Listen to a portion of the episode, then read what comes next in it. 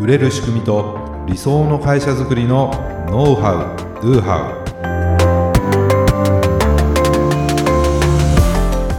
ウ。こんにちはビズクリエイトの渡辺です。ビズクリエイトの武井です。今回もよろしくお願いします。お願いします。では今回のテーマは何でしょうか、はい、今回はですね次の行動は何ですか？次の行動？漠然としていますね。漠然としてますよね。まあこれ何かっていうとまあ、例えばウェブページとかね、はい、メルマガとか、えーまあ、素晴らしい、ね、コンテンツを作って、はい、それで終わりになってませんかってことなんですよ。うんまあ、どういうそれもどういうことかっていうと それをね見てくれた人にどうしてほしいのかっていうのを考えて、はい、次の行動を促しているでしょうかと。ああそういう意味なんですね。そういう意味なんですね。そのそういう意味で次の行動は何ですかと。はい、これ、ね、次の行動を促してあげないとね非常にもったいないんですよ。うん、そこで終わっちゃいます、ね、そこで終わっちゃう。とああなるほどね。うん。で離脱と、はい、戻るを押されちゃうとかね、うん、閉じられちゃうとか、うん、ってなっちゃうのでもし何もしてないんだったら、はい、何か次の行動を考えてもらいたいと思ったんです。なるほど。例えばメルマガだったらその最後に、はい、まあ、買ってほしいコンテンツ、まあ、商品とかね、サービスとか、えーまあ、何かのお問い合わせみたいなものだったりとか、まあ、そういった URL を載せときますよね。はい、そうですね、うん、でそれをクリックさせるっていうことが次のアクションになるわけです。はい、ね、で、えー、LP とか、はい、ウェブページだったら、まあ、コンバージョンボタンってね、うん、ありますけども、まあ、何か申し込むとか、はい。まあ、そのボタンを押してもらうってことです。はい、そうじゃなければナビゲーションですよね、うん。うん、ウェブサイト、ね、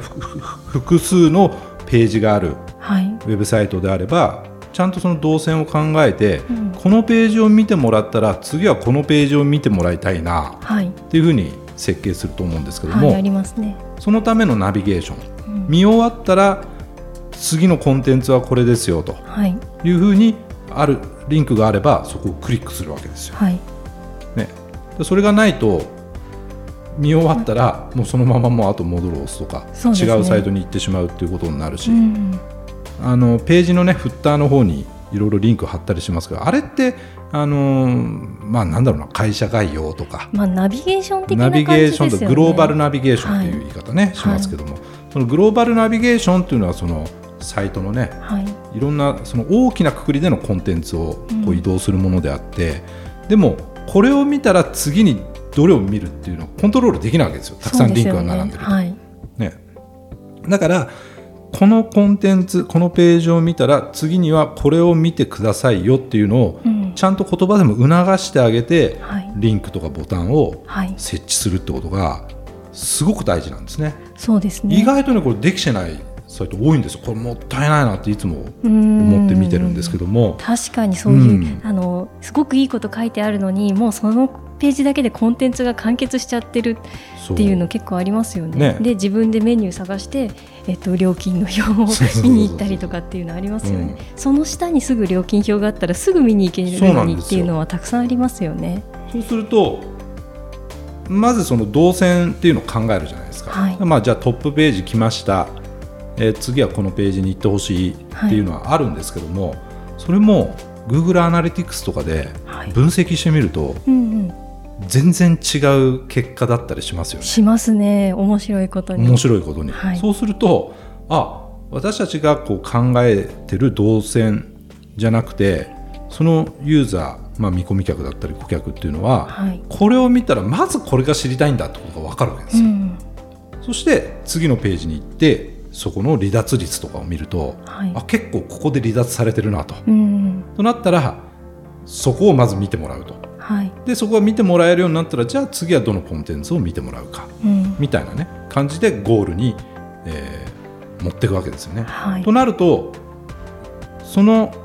メルマガだったり、まあ、ウェブページだったりのゴールは何なのかと、うん、まあ、何かしらのコンバージョンとかね、まあ、何かのアクション最終的なアクションというのはあるはずなんですけども、はい、まあ、そこからまあ逆算していって見ることもできるし、うん。自分たちが考えた通りの順番に見てもらえてるかってことをね、うん、考えて、まあ、そのねネクストアクションっていうのは、まあ、必要かなと思います。はい。ね、でそうなってなければ改善していけばいいわけですね。そうですね、うん、で、まあ、ページだけじゃなくて例えば YouTube もそうですよね、はい、動画をアップしたら結構多くのね YouTuber の動画を見てたら、ね、チャンネル登録、はい、高評価お願いしますみたいなことを、はい、言ってます、ね、言ってますよね、はい、あれもある意味次の行動を促している、うん、ね、そのネクストアクションは何なのかと、この動画がいいなと思ったらまず高評価、そしてチャンネル登録してねっていうことを言い続けることによって、まあ言わないよりは言った方があそうなのかと思って素直に行動してくれる人はおそらく増えると。そうですね。あとコメントをいただけたりとかで、ね、まあこのポッドキャストもそうなんです。最後にいつも入れてますね、まあ、効果はどうなのかっていうのがあるんですよ。ちょっとわからないまあ言わないより言っといた方がい。いでしょう、はい、はい、増えてると嬉しいなっていう感じですね。そう。だからどんなメディアであったとしても、必ずこの次の行動ねネクストアクションっていうふうにまあ言うんですけどネクストアクションをちゃんと提示できてるかどうかっていうのをチェックしていただけると、はい、まあいいんじゃないかなっていうふうには思うんですよね。はい、まあ、うちもね結構そういう感じであのサイトを作ったりとかね。そうです、ね、まあ、してる方かなとは、うん、うん、なるべく考えながら、ね、特にあのオートビズのねサイトは、えー、ちゃんとアクセスを解析しながらね、はい、見るとあれ意外とここに最初行っちゃうんだみたいな。ありますね。ありますよね。あんまここ見られてないんだ実は。っていうのは、ね、結構気合い入れて作ったコンテンツなのに。意外と見られてないと。うん、となるとじゃあそのコンテンツ自体が悪いのか、うん、その誘導の仕方が悪いのかってことだと思うんですね。うん、例えば何かその前にクッションとなるようなページというか、うん。だから、えーと必ずしも1個の流れじゃなくて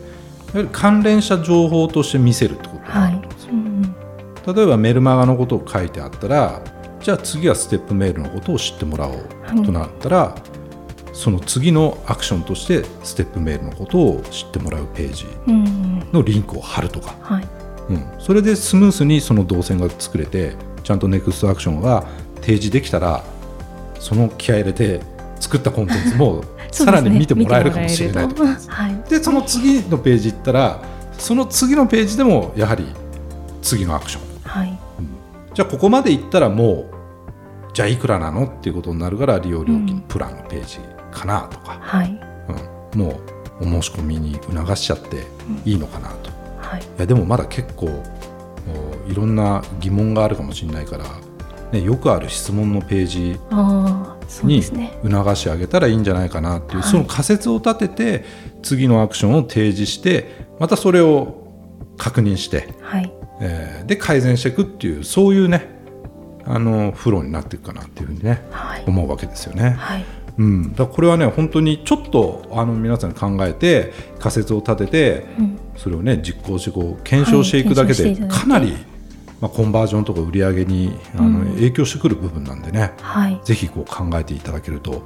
い。いかなと思います。はい、ぜひ、ね、あなたのメディアでネクストアクションを考えて実践してみてください。はい、はい。はい、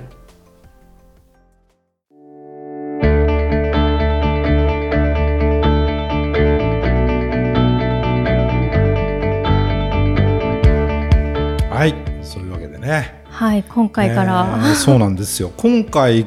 からね、はい。まあ、いつもオープニングトークみたいな感じでいきなりちょっとこう無駄話というか無駄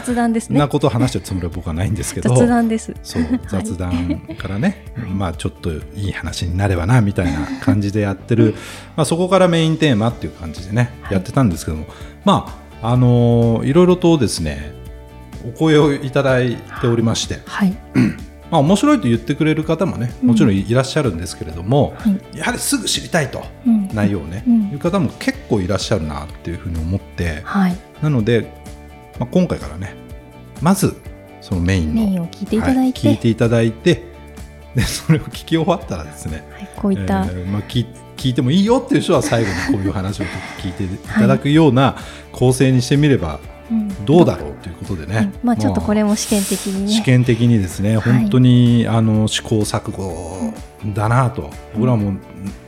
どういうスタイルがいいのかなっていうのをね、模索しながらやってるわけなんですけどね。そうです、ね、いかがですかね？そうですね。う皆さんにとって聞きやすい番組になればなという感じでやってますからね。そうですね。はい、まあこれもね収録する前にねいろいろと話をしてて、うん、もうなんかメインテーマだけで いいんじゃないかと。このフリートークやめようかっていう話も出たりしたんですけど、ね、そうなんですよ。なんかねうん僕自身もどうなのかなっていうふうにちょっとね思ってはいた部分もあるんですけれども、はい、